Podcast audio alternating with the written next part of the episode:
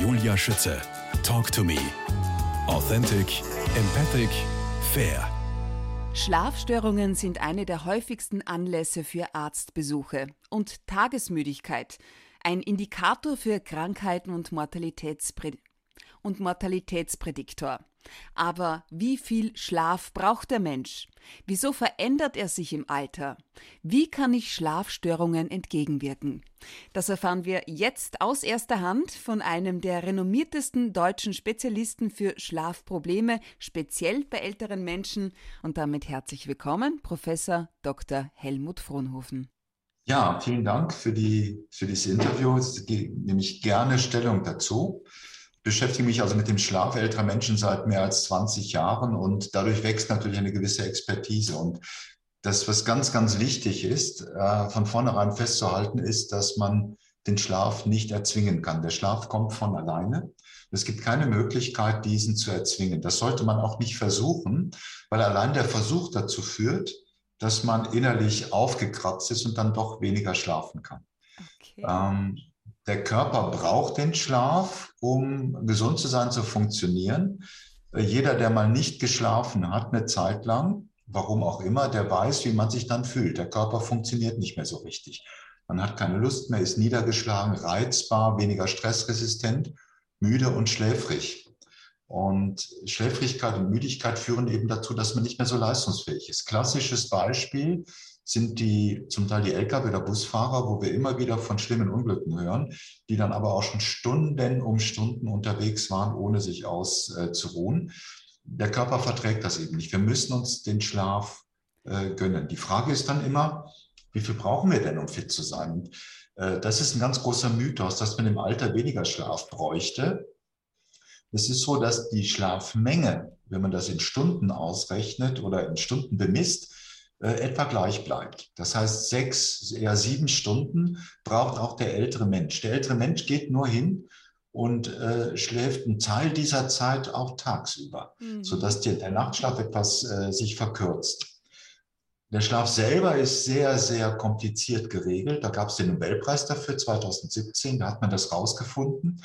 Man kann sich im Prinzip vorstellen, dass zwei Systeme im Körper gegenläufig agieren. Wir haben ein System, das uns wach macht und wir haben ein System, das uns müde macht. Und diese beiden Systeme sind fein aufeinander eingespielt und wechseln sich ab in ihrer, in ihrer Wirkstärke, sodass wir tagsüber wach sind. Der Wachdruck ist hoch, der nimmt aber im Laufe des Tages ab. Und äh, in der Nacht steigt der Schlafdruck, sodass wir gut durchschlafen können. Und diese beiden Systeme können so ein bisschen aus den Fugen geraten. Wenn man nämlich älter wird, dann sinkt der, der Wachdruck am frühen Nachmittag. Und viele ältere Menschen geben das eben an, dass sie so nach fünf, sechs Uhr müde werden, schon einschlafen, äh, ein Stündchen schlafen oder zwei und dann morgens wieder ganz fit sind. Das heißt, diese Systeme funktionieren nicht mehr ganz so gut wie bei jungen Menschen. Und was das, das beeinflusst dann das Verhalten und man geht dann eben früh zu Bett zum Teil, äh, ich, ich frage ja alle Patienten danach, also etwa fünf Prozent geben an, vor 19 Uhr zu Bett zu gehen. Und wenn man überlegt, dass man sechs oder sieben Stunden braucht, dann ist man in der Früh gegen drei, vier Uhr schon wach. Und das ist dann normal. ist langweilig. Ja. Dann ist langweilig, dann will man Schlaftablette vielleicht, um besser durchschlafen zu können. Und in Wirklichkeit ist dann äh, eine Aufklärung wichtig über dieses Phänomen und äh, eine, eine Veränderung des Verhaltens.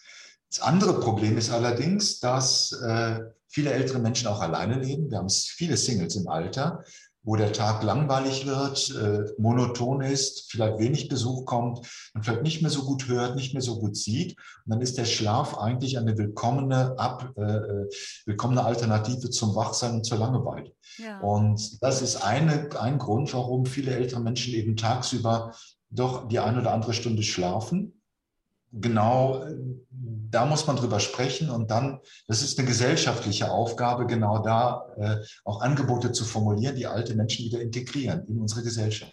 Es gibt über 120 Schlafstörungen. Welche sind die drei häufigsten? Ja, ah, die Schlafstörungen werden äh, ein, äh, klassifiziert durch die internationale Klassifikation der Schlafstörungen, ICSD. Die dritte Version ist jetzt verfügbar. Und es sind sechs große Klassen. Äh, die größte Gruppe sind die sogenannten Insomnien, das heißt die Schlaflosigkeit. Dann kommen die schlafbezogenen Atmungsstörungen, Bewegungsstörungen im Schlaf, die äh, sogenannten Parasomnie, eine ganz spannende Gruppe, und ähm, äh, die Müdigkeitssyndrome. Und die häufigste Gruppe sind die Insomnien, das heißt die Schlaflosigkeit, nicht mehr schlafen zu können. Aber da ist ganz wichtig, nicht jeder, der mal nicht gut schläft, hat, keine, hat nicht gleich eine Insomnie. Um eine Insomnie zu diagnostizieren und die als behandlungsbedürftig zu klassifizieren, da sind mehrere Kriterien erforderlich. Das eine ist, es muss eine gewisse Zeit andauern, in der Regel drei Monate. Dann ist es eine chronische Insomnie. Es muss häufig sein, das heißt wenigstens dreimal in der Woche. Und es muss äh, die Tagesbefindlichkeit beeinträchtigen. Äh, ansonsten sind es insomnische Symptome, aber noch nicht das Vollbild einer Insomnie. Aber wenn die Insomnie vorliegt, dann ist sie behandlungsbedürftig. Ja, was hat es mit diesen Atmungsstörungen auf ja. sich. Das macht mir ein bisschen Angst. Ja. Also hört man da in der Nacht einfach zu atmen auf und ja, ja. stickt? Ja, in der Tat. Das ist äh, eine häufig, gerade im Alter, übersehene Erkrankung. Sie müssen sich vorstellen, wenn Sie nachts zu Bett gehen und einschlafen, dann sinkt der Muskeltonus. Das heißt, Ihre Muskulatur wird, wird, wird schwächer, Sie haben keine Muskelspannung mehr an den äh, Extremitätenmuskeln, aber auch im Rachen. Und ihr Rachen halbiert sich im Durchmesser. Das heißt, der Rachen, wo die Luft durch muss zum Atmen, wird, verliert an Spannung und verengt sich. Normalerweise reicht das völlig aus, um äh, gut atmen zu können. Aber wenn die Kraft nachlässt mit dem Alter, dann äh, kann es sein, dass, der, dass die Muskelspannung überproportional stark abnimmt und sich der Rachen verschließt. Und dann kriegt man eben keine Luft mehr. Schlafmittel, starke Schmerzmittel verstärken diesen Effekt. Deshalb sind Schlafmittel nicht unproblematisch. Und der Mensch liegt im Bett im Schlaf, die mhm. Kehle verschließt sich und er atmet mit ganz viel Kraft gegen die verschlossene Kehle.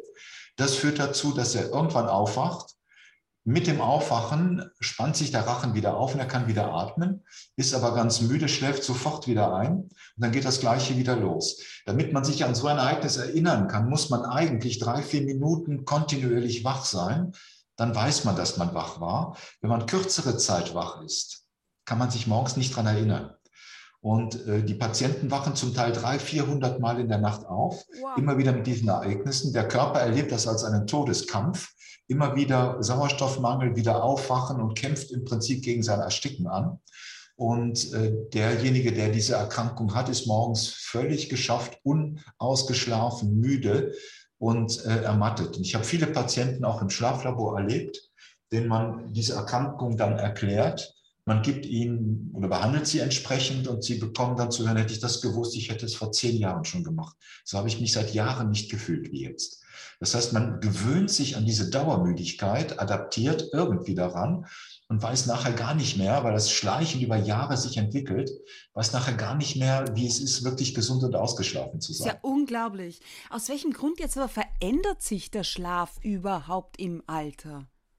Die Regulation ist im Gehirn äh, lokalisiert und das funktioniert über ein sehr ausgefeiltes Zusammenspiel verschiedener Nervenzentren. Das ist wie ein, wie ein Biocomputer, wo verschiedene Programme parallel laufen. Wenn wir älter werden, dann nimmt die Leistungsfähigkeit unserer Nerven ab. Mhm. Äh, zum Beispiel die Nervenleitgeschwindigkeit, also die Geschwindigkeit, mit der Impulse geleitet werden, reduziert sich. Und die eine oder andere, das eine oder andere Nervenzentrum arbeitet nicht mehr ganz so gut. Und äh, damit äh, kriegt dieser Biocomputer langsam Probleme, so wie unser, unser Laptop langsamer wird, äh, die Programme nicht mehr zu öffnen sind oder das ganz lange dauert. So, funktioniert, so ist das auch im Gehirn. Und eine Fähigkeit, die da ähm, geregelt ist, ist eben das Schlafvermögen und das Wachsein. Mhm. Und das verändert sich eben. So wie die Haare grau werden, so wird sozusagen auch der Schlaf grau. Ähm, da kann man noch mit leben. Man, man, geht auch mit grauen Haaren zum Friseur sozusagen. ja. Und man muss sich einfach anpassen äh, an diese Veränderung des Schlafes und kann dann, wenn man das weiß und darüber aufgeklärt ist, durch Verhalten eine ganze Menge korrigieren, unter Einfluss nehmen. Sie sagen ja Wachliegezeiten von bis zu zwei Stunden tatsächlich im, im Alter ja. von 70 plus sind normal. Aber was mache ich in den zwei Stunden? Zwei Stunden? Das ist genau, das ist genau die Frage. Das ist genau die Frage. Ja. Äh, die entscheidende Frage bei Schlafstörungen ist immer, wie fühlen Sie sich tagsüber? Okay. Wer tagsüber fit und ausgeschlafen ist, hat in der Regel kein gravierendes Schlafproblem. Mhm. Das ist die, die, die, äh, es muss eigentlich auch nicht Schlafmedizin, sondern Wachmedizin heißen. Das heißt, wer tagsüber fit ist, ausgeschlafen, sich ausgeschlafen fühlt und leistungsfähig, hat in der Regel kein großes Schlafproblem. Und umgekehrt, die Müdigkeit tagsüber ist nicht normal, auch im Alter nicht normal. Da steckt irgendwas dahinter und dann eine oder mehrere gleichzeitig vorliegende von diesen 120 Schlafstörungen. Okay. Wie gehen Sie vor, wenn jetzt ein älterer Mensch zu Ihnen kommt und sagt, ich schlafe schlecht oder ich bin eben tagsüber so müde? Welche Instrumente ja. stehen Ihnen da zur Verfügung? Ja. Also das erste ist einfach zu fragen, wann gehen Sie zu Bett, wann stehen Sie auf, wie lange brauchen Sie, um einzuschlafen? Das sollte weniger als eine halbe Stunde dauern. Mhm. Wie viele Stunden sind Sie nachts wach? Äh, fühlen Sie sich ausgeschlafen? Gibt es irgendwas Besonderes ähm, nachts äh, im, im, Nachtschlaf? Und allein diese Fragen geben schon eine Richtung vor. Mhm. Dann ist wichtig die Frage nach dem Schnarchen. Äh, das weiß der Schnarcher aber nicht. Das weiß in der Regel nur der Partner. Und da viele ältere Singles sind, wissen sie gar nicht, ob sie schlafen. Das bekommen sie erst raus äh, im Krankenhaus, wenn dann ein Mitpatient im Zimmer liegt, der dann darüber berichtet. Ja. Der Schnarcher ist immer aus, es korreliert, übrigens, da gibt es eine Studie dazu, es, ist, es korreliert mit der partnerschaftlichen Harmonie. Die Aussage, ob jemand schnarcht oder nicht, das korreliert am besten. Das ist eine Waffe. Ja. Das ist ja unglaublich. Und ähm, dann äh, gibt es bestimmte Fragebögen, wo man strukturiert fragen kann.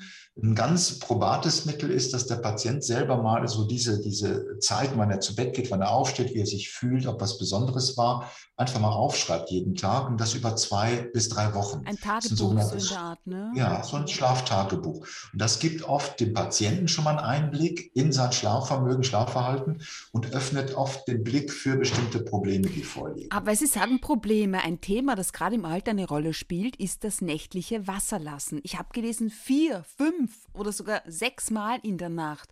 Woran liegt ja. das?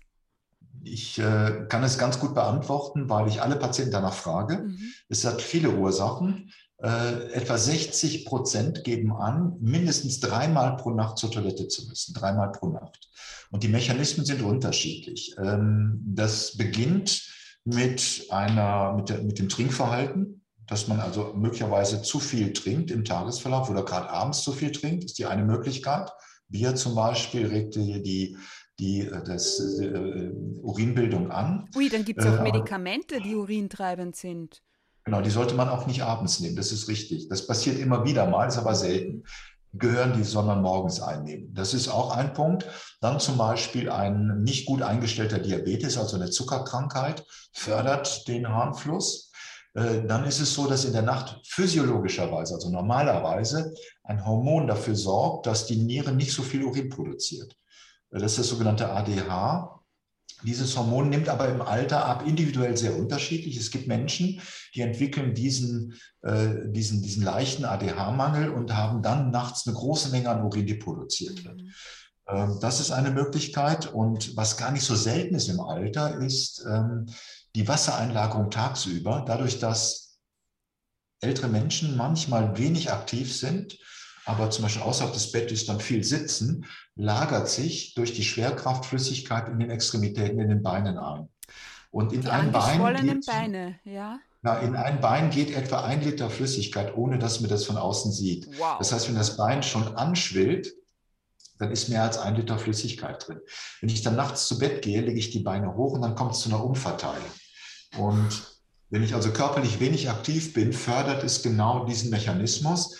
Und da ist zum Beispiel eine Möglichkeit, aktiv zu sein oder die Beine auch zu wickeln, dass man also von außen ein bisschen Druck drauf bringt, mhm. Sodass dann sich nicht so viel Wasser einlagern kann und damit äh, sich nicht nachts das, das nächtliche Wasserlassen weniger wird. Meinen Sie Stützstrümpfe zum Beispiel, die tagsüber zu tragen? Oder halt, oder halt äh, Wickel. Da reicht eine ganz milde Kompression oft aus. Mhm. Und die Stützstrümpfe selber bekommen ältere Menschen ja oft, weil die Handkraft nicht mehr ausreicht, nicht angezogen. Es gibt man muss das unterscheiden. Es gibt Stütz- und es gibt Kompressionsstrümpfe. Okay. Kompressionsstrümpfe gibt es nochmal vier Klassen. Je höher die Klasse, umso stärker ist der Druck, den ein solcher Strumpf aufbaut. Die Stützstrümpfe, das sind diese ganz leichten weißen Strümpfe, die man auf dem Krankenhaus bekommt. Die kriegt jeder oft noch angezogen. Da kann man aber zwei übereinander ziehen, dann addiert sich der Druck. Oh Gott, ist das spannend alles, ja? Ja, es ist besser überhaupt zu komprimieren, äh, auch wenn es wenig ist, als gar nicht zu komprimieren. Das heißt, körperlich aktiv sein ist das Erste. Das Zweite ist dann eben die Beine zu komprimieren und damit kann man genau diesen Mechanismus durchbrechen. Ist es zum Beispiel klug, ich mache das tatsächlich immer, bevor ich aufstehe in der Früh, ich äh, Luftrad fahren. Ja. Und morgens früh ein Glas Wasser trinken ist auch gut, weil man auch. verliert ganz viel Genau. Man verliert ganz viel Flüssigkeit in der Nacht und äh, dann ist der Tag, der Start in den Tag besser. Es ist ja auch ein Märchen, dass man wach wird und dann gleich hellwach ist, sondern das Gehirn ist ein Biocomputer, der langsam hochfahren muss.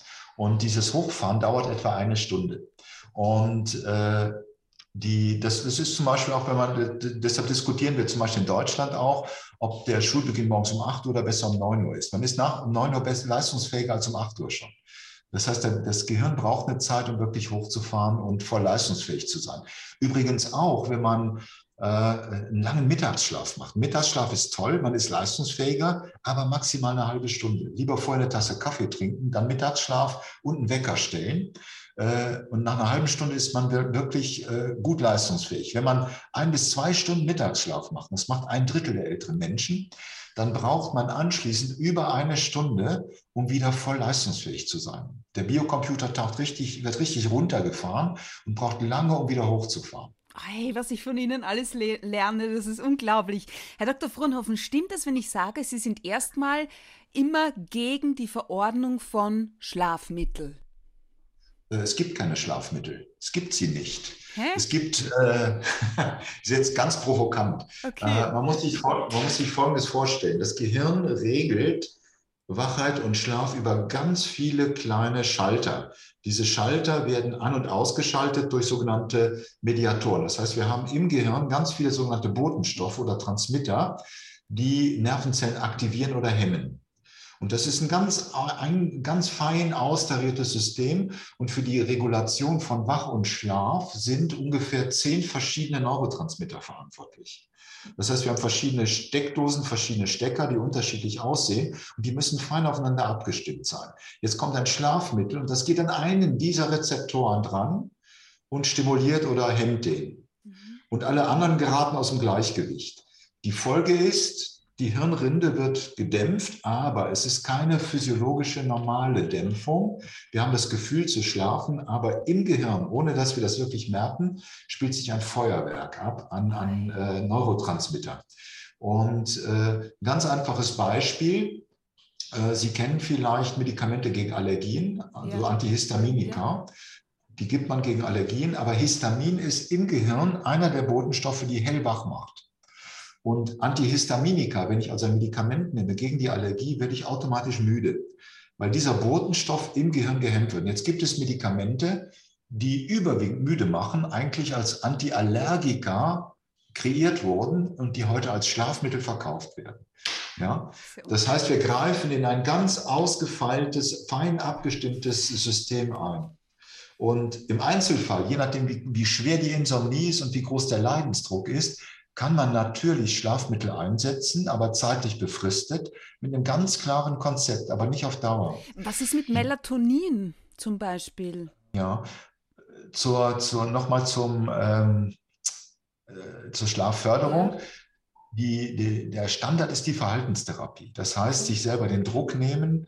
Äh, es gibt verschiedene Techniken, die über, das, über die Modifikation des Verhaltens den Schlaf fördern. Das dauert ein bisschen, drei, vier Wochen, ist aber nachhaltig wirksam. 80 Prozent Wirksamkeit. Viel, viel besser, als es mit Medikamenten zu erreichen ist. Und es ist ohne Nebenwirkungen gibt es gute Techniken. Ist das, die kann man hat das lernen. was mit, mit Schlafhygiene zu tun? Ist das dieses Schlafhygiene Thema? ist ist die mildeste Form. Okay. Äh, und dann gibt es sowas wie Stimuluskontrolle, dass man zum Beispiel tagsüber wenig schläft, zu einer festen Zeit zu Bett geht, zu einer festen Zeit aufsteht, äh, wenn man nachts nicht schlafen kann, das Bett verlässt und nur ins Bett geht, um zu schlafen. Ähm, und egal wie man sich morgens fühlt, zu einer festen Zeit eben aufzustehen. Mhm. Wenn ich das konsequent umsetze, das ist Stimuluskontrolle, äh, dann habe ich eine Erfolgsrate von fast 80 Prozent innerhalb von zwei bis drei Wochen wieder besser zu schlafen. Wow. Das ist äh, das eine. Zum Melatonin, das haben Sie eben gefragt. Ja. Melatonin ist kein Schlafmittel.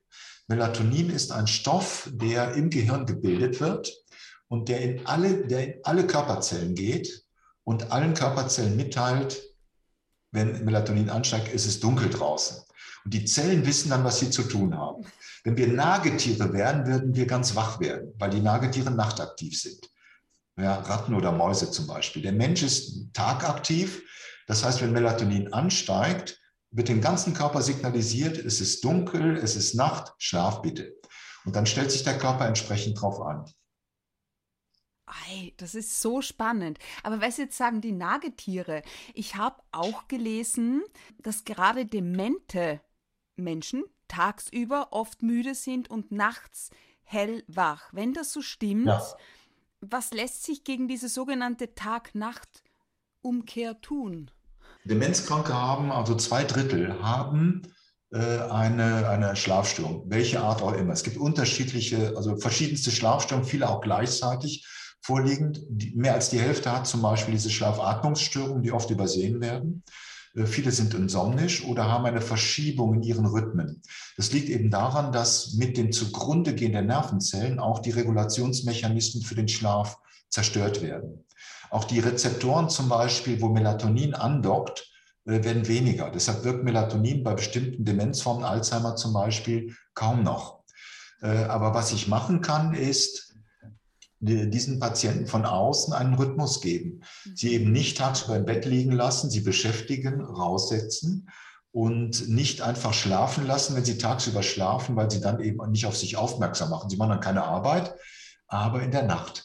Und sie müssen ans Licht. Das heißt, vormittags eine Stunde draußen ans Tageslicht stabilisiert den Rhythmus. Also feste Zeiten für Mahlzeiten, Bettgehzeiten, Aufstehzeiten, Lichtexposition tagsüber und beschäftigen. Und dann habe ich auch noch was gelesen mit Körpertemperatur. Die, die spielt ja, auch ganz spannend. eine Rolle. Was, ganz spannend. was hat es damit ja. auf sich? Äh, ich sag mal so, wenn Sie kalte Füße haben, können Sie nicht schlafen. Ähm, ja, stimmt. So. Ich habe immer Wollsocken an, meistens bis Mai. Das liegt, äh, das, ähm, der stärkste Schlafreiz, den wir von Natur aus kennen, ja. ist der Abfall der Körperkerntemperatur, ungefähr um ein halbes Grad. Das heißt, wenn der Körper leicht auskühlt, dann ist das ein ganz starkes Schlafsignal, physiologisch. Das können wir auch ausnutzen. Jetzt ist die Frage, wie misst der Körper denn, ob äh, die Körperkerntemperatur abfällt? Und das misst er durch die Hauttemperatur an den Händen und Füßen. Da haben wir Sensoren und wenn die Haut warm ist, wenn die Haut warm ist an den Füßen, dann heißt das, der Körper verliert Temperatur und das ist, dann werden im Gehirn Zentren aktiviert, die schlaffördernd sind. Das heißt, man kann durch diese ganz simplen Maßnahmen äh, den Schlaf durchaus fördern. Was auch funktioniert ist, gibt sogar Studien dazu, wenn ich nicht schlafen kann, abends ein warmes Wannenbad nehme für eine halbe Stunde, so dass es noch also schön warm ist, aber gut, gut erträglich dann wärmt der Körper sich auf. Und wenn ich anschließend dann nicht, äh, nicht äh, viel später ins Bett gehe, dann fällt die Körpertemperatur und ich kann wunderbar schlafen. Wo das nicht funktioniert, zum Beispiel in, in einem Seniorenheim oder in einer Einrichtung, kann man das natürlich nicht umsetzen. Ähm, aber man kann zum Beispiel ein warmes Fußbad nehmen. Ja, und schläft dann deutlich besser. Das heißt, wir haben gute Möglichkeiten, durch das, was unser Körper sowieso kann, das einfach abzurufen und auszunutzen. Unglaublich. Welche Rituale Sie abends vor dem Schlafengehen pflegen, über psychologische Tricks für alle, wenn sich mal wieder das Gedankenrad nicht anhalten lässt, darüber sprechen wir in Teil 2.